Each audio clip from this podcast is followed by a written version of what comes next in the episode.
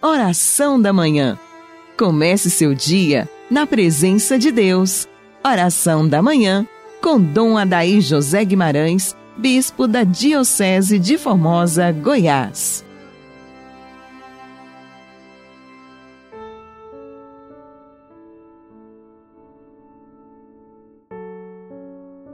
Em nome do Pai, do Filho e do Espírito Santo. Amém. Ó Deus, que pela humilhação de vosso Filho, reerguestes o mundo decaído, enchei os vossos filhos e filhas de santa alegria e dai aos que libertastes da escravidão do pecado o gozo das alegrias eternas. Amém. Que as almas dos fiéis, defuntos pela misericórdia de Deus, descansem em paz. Dileto ouvinte, iniciando as atividades desta semana, coloquemo-nos diante de Deus, pedindo sua luz, sua graça, sua santa proteção. Que o amor de Deus toque o seu coração nesta manhã e sempre. Oro por você que está na UTI, que está hospitalizado e reza conosco nesta manhã de segunda-feira. Que Deus abençoe você também que cuida dos enfermos, que zela dos que sofrem, que está do lado daqueles que lutam pela vida, que enfrentam as dores, as agruras e os sofrimentos da existência.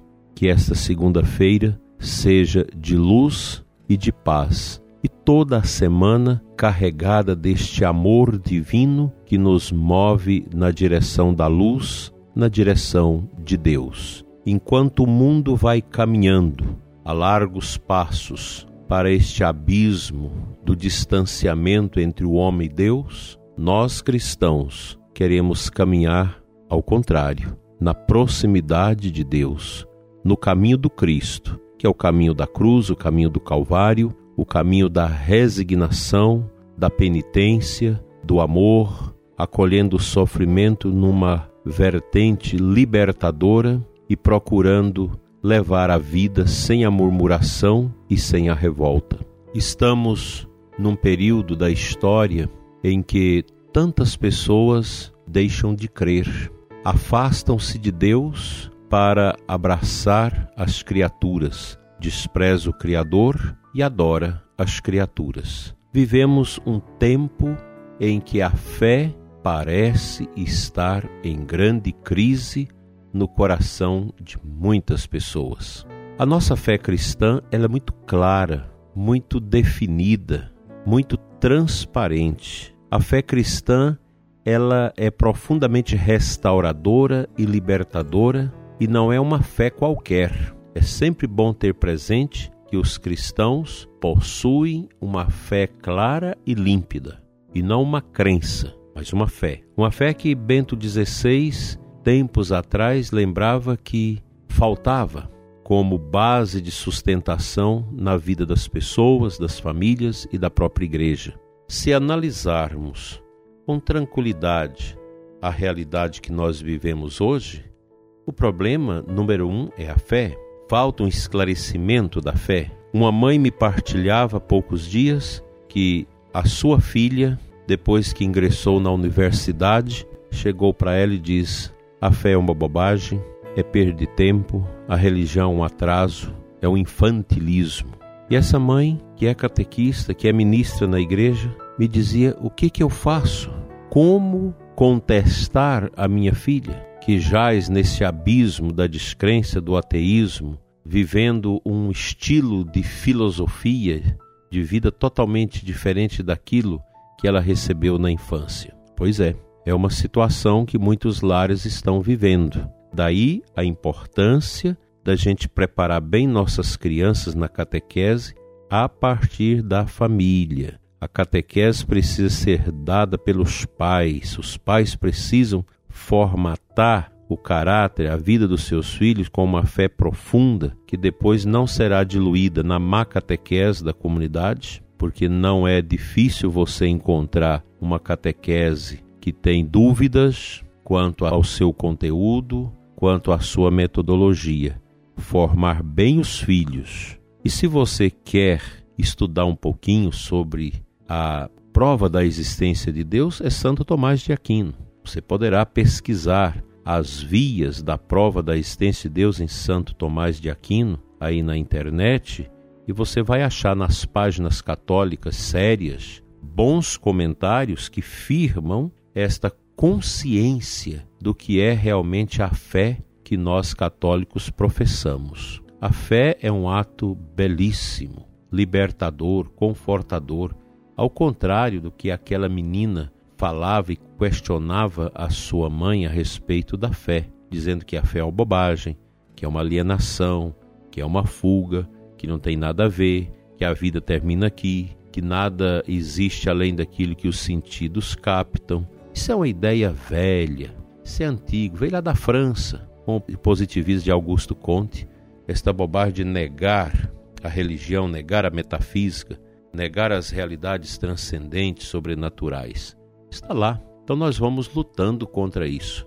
Os tempos são difíceis, mas a coragem que o Espírito Santo coloca no coração dos guerreiros da fé é muito maior do que este ateísmo lacrador, vazio, que tira a fé dos nossos jovens, mas não é capaz de colocar nada no lugar.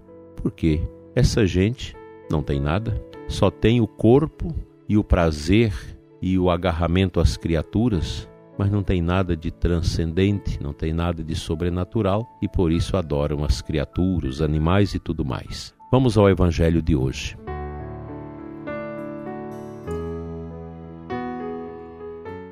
A liturgia desta segunda-feira nos apresenta o texto belíssimo de Mateus 9, 18 a 26, que trata de dois milagres de Jesus, mas falemos apenas de um. Nisto, uma mulher que sofria de hemorragia há 12 anos veio por trás dele e tocou a barra do seu manto ela pensava consigo: se eu conseguir ao menos tocar no manto dele, ficarei curada. Jesus voltou-se e, ao vê-la, disse: Coragem, filha, a tua fé te salvou. E a mulher ficou curada a partir daquele instante. É interessante que, volta e meia, você escuta testemunhos de curas das pessoas, curas muito sensíveis, realmente desta ação de nosso Senhor.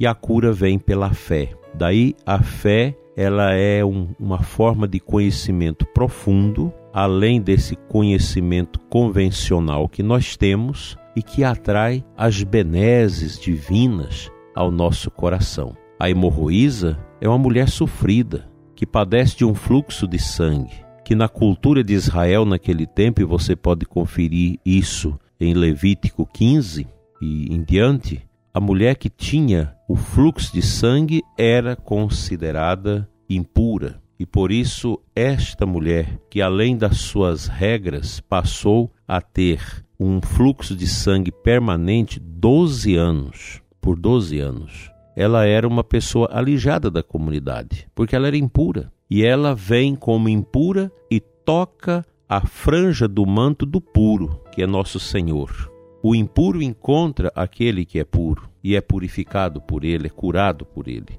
Jesus vira-se e vê e certifica a fé daquela grande mulher. Ela nem teve coragem de ir pela frente para encontrar Jesus pela frente, porque ela tinha medo. Ela era profundamente discriminada, mas ela vai por trás e no seu coração o Espírito produz o dom da fé, ela diz: se ao menos tocar a franja do manto, eu serei curada. No outro evangelho, no evangelho de Marcos, o evangelista diz que Jesus virou e perguntou: Alguém me tocou porque senti sair uma força? Aqui em Mateus não tem esse detalhe, mas fala que Jesus virou, viu a mulher e disse a ela: Vai, a sua fé te curou. O mundo precisa de fé. A nossa igreja precisa de homens e mulheres de fé homens que têm fibra, mulheres que têm fibras de fé. Nós não podemos nunca aceitar que o globalismo, que essa mentalidade de nova ordem, de nova era, de New Age,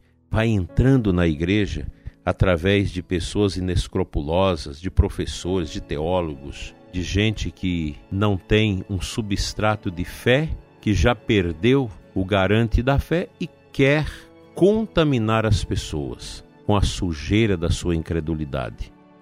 O grande fluxo de sangue hoje é isso, a incredulidade, essa sujeira espiritual que vai entrando no mundo das nossas comunidades, das nossas paróquias, pessoas que passam a ter uma religião desconectada da verdade, uma religião no nível animista.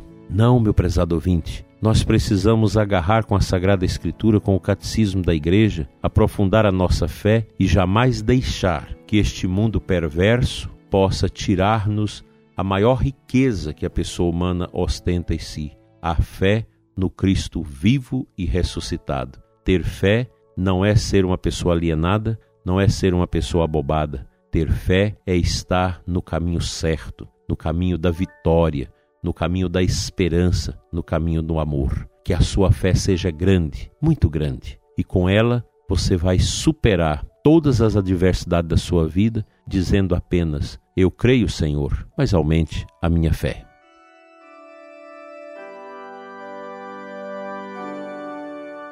Pai amoroso, Deus de bondade, que nos destes a graça do Espírito Santo para fomentar em nós a fé que recebemos no batismo. Senhor, aumente-nos a fé. Tira do coração do ouvinte a frieza, o descompromisso, a falta de entusiasmo pela fé. Enche-nos, Senhor, desta coragem do querigma, para que nós possamos professar que o teu filho Jesus, vitorioso sobre a morte, está vivo e reina nos nossos corações. Liberta-nos, Senhor, da obscuridade, das trevas do paganismo, de toda esta mentalidade pagã da nova ordem mundial que quer estabelecer a globalização, inclusive na fé e na religião. Livra-nos, Senhor, desses temores que o inimigo tem semeado ao longo desse tempo em todo o mundo, descaracterizando a nossa fé, tirando do nosso coração os verdadeiros valores que a fé produz em nós. Fica conosco, Senhor,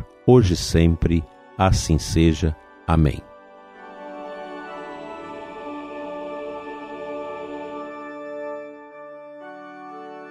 Pela intercessão da bem-aventurada Virgem Maria e de São José, modelos de fé para nós, venha sobre você e sua família a bênção de Deus Todo-Poderoso, Pai, Filho e Espírito Santo. Amém. Até amanhã, se Ele nos permitir.